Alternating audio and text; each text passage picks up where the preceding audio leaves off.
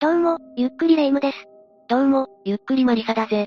突然だけどマリサ、両親との仲は順調本当に突然だな。まあぼちぼちだけど、今回紹介するのは、実の父親にずっと強姦され続けた女性が起こした事件なの。意味がわからないぜ。父親が実の娘を強姦。ずっと実の娘と関係を持ち続けていた父親の話よ。妻の連れ子が年頃で可愛くって浴場するっていうなら、百歩譲ってまだ理解できるが、まあいずれにせよ、だいぶ気持ち悪いけどね。ああ、間違いないな。それじゃあこの事件について解説するわね。それでは、ゆっくりしていってね。この事件の主人公は K。K は1939年にとある家庭の長女として誕生したの。今から80年以上前のことなんだな。そうなるわね。両親は K が生まれた後も次々と子宝に恵まれて、最終的には両親と K、妹2人、弟4人の合計9人家族となったの。すごいな。でも80年くらい前だと、子供が5人以上って普通だったりするんだよな。そうね。K の家庭もごく平凡で幸せな家庭だったと思うわ。だけど、K が14歳になった1953年から、K の運命の歯車が狂い始めるのよ。9人家族だった K は、当時一つの寝室で家族9人で寝ていたの。何かその時点で嫌な予感がするんだが、おそらくその予感通りよ。ある日、父親が突然 K の布団に入ってきて、肉体関係を迫ってきたの。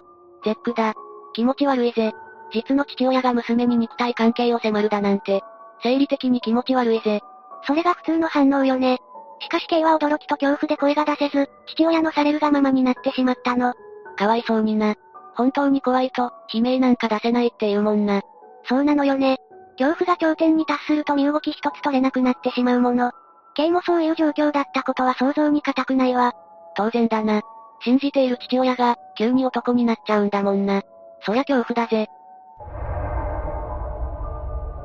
その日を境に、父親は母親の目を盗み、K と関係を持とうとするの。気持ち悪い以外に言葉が見つからない。 K も抵抗できず、その関係は週2回は当然だったというの。しかしそんな日々が K にとっては耐えきれるわけもなく、K は母親に、父親との関係を告白したのよ。そうか。K はお母さんに相談できてよかったな。しかしそんな内容を突然相談されるお母さん側の気持ちを考えると、それはそれでまた複雑だぜ。本当よね。元凶は気持ち悪いこの父親なんだけど、 K はお母さんに相談し、この諸悪の根源である父親から解放されたのかこんな衝撃的な内容を相談された母親はまずショックを受けたわ。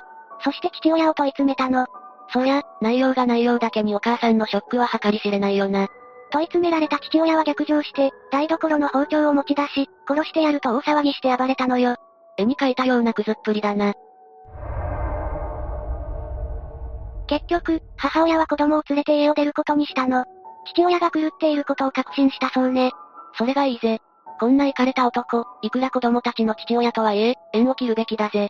それが、母親が連れて出たのは三女と四人の弟だったのよ。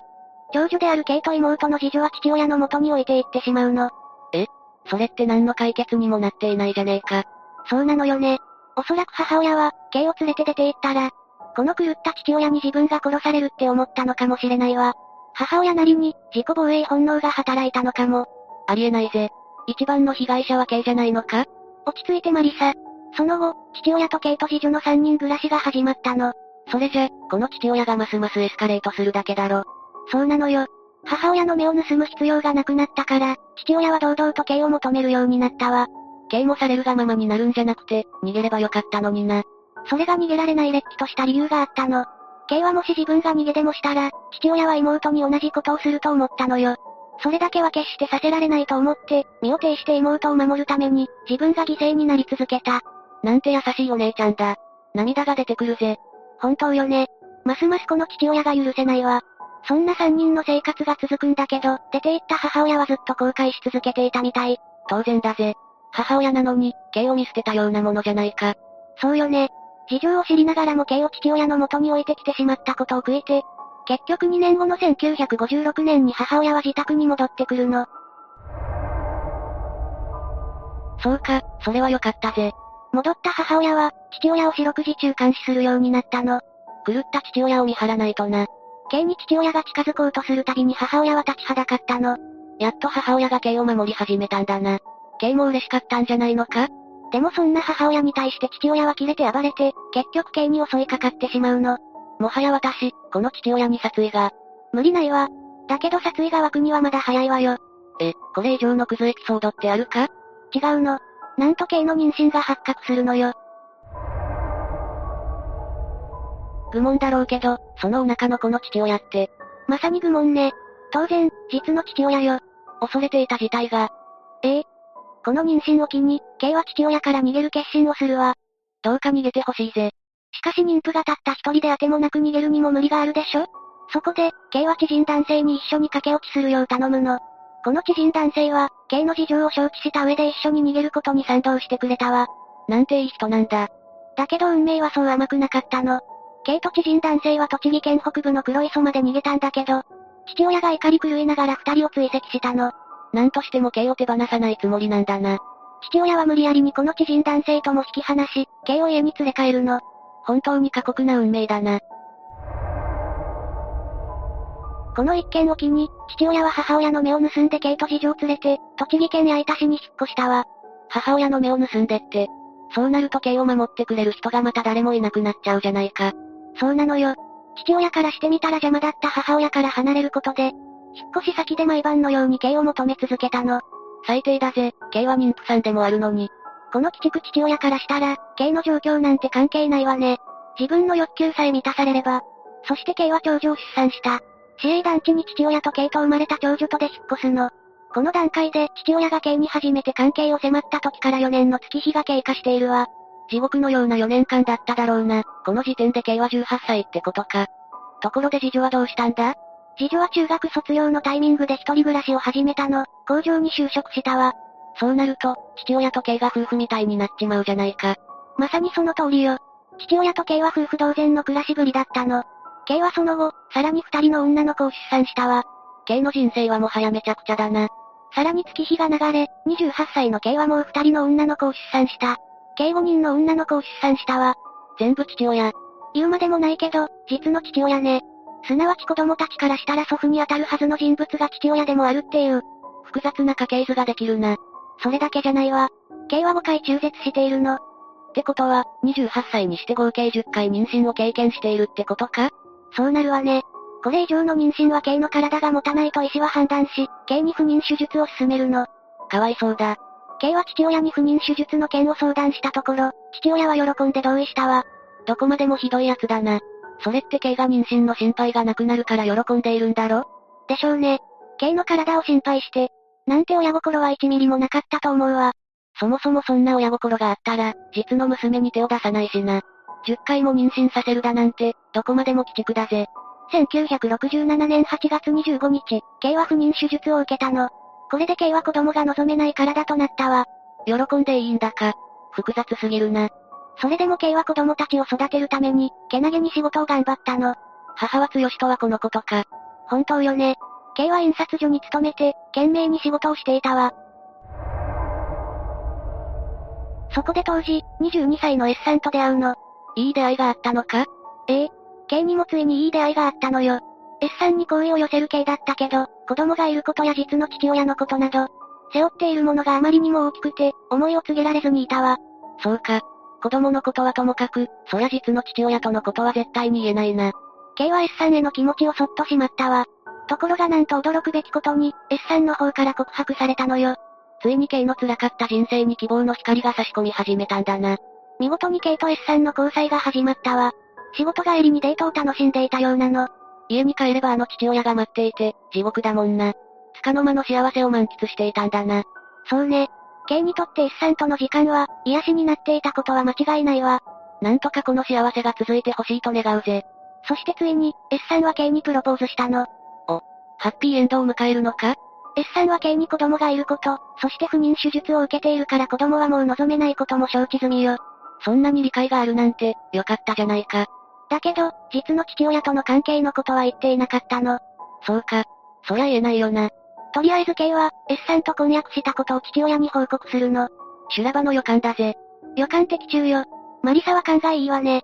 いや、この流れは間違いないだろ。父親に婚約を告げると、焼酎を一気飲みしてから S さんを殺すと騒ぎ出したそうなの。まあそうだろうな。以前も K が別の男性と駆け落ちをしようとしたら大変なことになったしな。そうね。今回も父親の逆鱗に触れ、大変なことになってしまったの。だから K はやむを得ず一旦引いたの。結婚はやめる、と。本当に K は S さんを諦めるのかいや、あくまでもこの父親を黙らせる作戦なの。この裏で、K は S さんとの駆け落ちを目論むのよ。もう駆け落ちしかないよな。そうね。この父親が K の結婚を許すなんてことは絶対にないだろうし。この一件の翌朝、K は職場に電話をするの。S さんに駆け落ちをしようと持ちかけるために。早く二人で逃げてくれ。その電話を受けた S さんはすぐに駅に向かうの。しかし、いくら待っても K は現れなかった。また嫌な予感だ。まさか K は父親に見つかったのかそうなの。荷造り中にタイミング悪く父親に見つかってしまうの。K は父親に襲われるわ。本当にどこまでも邪魔をするんだな。 K は襲われた際に悲鳴を上げて、これで近隣住民に助けられるの。一時的に父親を巻いて、バス停へ走ったわ。しかしバスが来る前に父親に追いつかれてしまい、結局 K は家に連れ戻されたの。運命があまりにも残酷すぎて、バスさえ来ていれば、どこまでもこの父親が追ってくるからね。もはや執念を通り越しているわ。結局 S さんとは会えなかったんだな。ええ。しかもその間に職場の人が S さんに、K と父親との関係をばらしてしまったの。それって K が S さんにとにかく隠したかった事実だよな。そうね。まさか K の子供が、K と実の父親との間に生まれた子供だなんて知ったら、衝撃を受けるだろうし。婚約も破談かええ。S さんは K との結婚を諦めたの。 K にも S さんにも罪はないとはいえ、あまりにも非情だな。父親のせいでめちゃくちゃだぜ。この一件の数日後にあたる10月5日、父親は酒に酔った勢いで K を襲うの。もう K にとっても日常茶飯事だっただろうな。辛かっただろうに。しかしこの時ばかりは、K は父親を拒絶したの。そうだよな、意思表示は大切だぜ。そうするとまたこの父親は暴言を吐くのよね。出ていくなら、出ていけ。どこまでも追っていくからな。子供たちは始末してやるぞ。マジで怖いぜ。言っちゃいけないラインをとっくに超えてるだろ。そうなの。父親のこの発言で、K の中の何かがプツンと弾けたの。どういうことまさか。そう、そのまさか。K は父親を押し倒し、首を絞め始めたの。 K も我慢の限界だったのかなわからないけど、心が崩壊したことは確かね。首を絞められている間、父親は罵声こそ K に浴びせていたものの、抵抗はしなかったの。なんでだ男が抵抗すれば、K から離れるなんてたやすいよな。わからないのよね。ただ、父親も頭のどこかではわかっていたのかもしれないわ。K をめちゃくちゃにしてきたことがね。 K になら殺されてもよかったってことかすべては憶測だから、なんとも言えないわ。で、結局父親はそのまま絶命したわ。K はそのまま近所の店に行き、父親を絞め殺したと告げるの。そうか。K にとっての地獄の日々が幕を下ろしたんだな。ええ、そのまま K は逮捕された。K の罪は存続殺人罪よ。存続殺人罪初めて聞いたぜ。どんな内容なんだこれは、親や子は辞めた際に適用される罪状で、罪がとても重く設定されているの。当時存続殺人罪は、死刑か無期懲役の2択しかなかったの。まあ、親や子は辞めることがいかに闇が深いかはわかるが、そもそも刑は殺人罪なのかそもそも悪いのは、父親じゃないか。ごもっともね。確かに刑は父親を殺めたけど、弁護人は正当防衛か緊急避難に当たる行為であったと主張したの。さすが弁護士、その通りだぜ。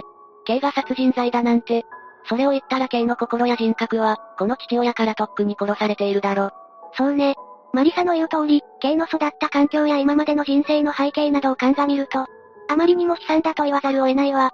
K が14歳の時からずっと父親に支配され続けた人生だったんだろ結局この事件、最高裁まで争われたのよ。どんな判決だったんだ ?1973 年4月4日、K に懲役2年6ヶ月、執行猶予3年が言い渡されたの。えってことは、そう。最高裁が存続殺人罪は死刑もしくは無期懲役であることを違憲であると認定した結果ね。よかったな。じゃ、K は刑務所に入らなくて済んだんだな。ええ。刑務所だなんてとんでもないわ。K 自身が一番の被害者なんだしね。現代は毒親や親ガチャなんて言葉もあるけれど、こんなにひどい毒親は前代未聞だぜ。親ガチャで、大凶を引いてしまった感じね。いや、大凶よりもひどいわ。でも K が刑務所に入らなくて本当によかったぜ。K とその子供たちが、その後穏やかに暮らせるといいけどな。その後の情報はわからないわ。でもマリサの言う通り、今までの悲惨な人生を取り戻してもあまりあるような幸せを掴んでほしいと願うわね。というわけで、今回は栃木県で実際に起きた、実の父親に強姦され続けた女性について紹介したわ。それでは、次回もゆっくりしていってね。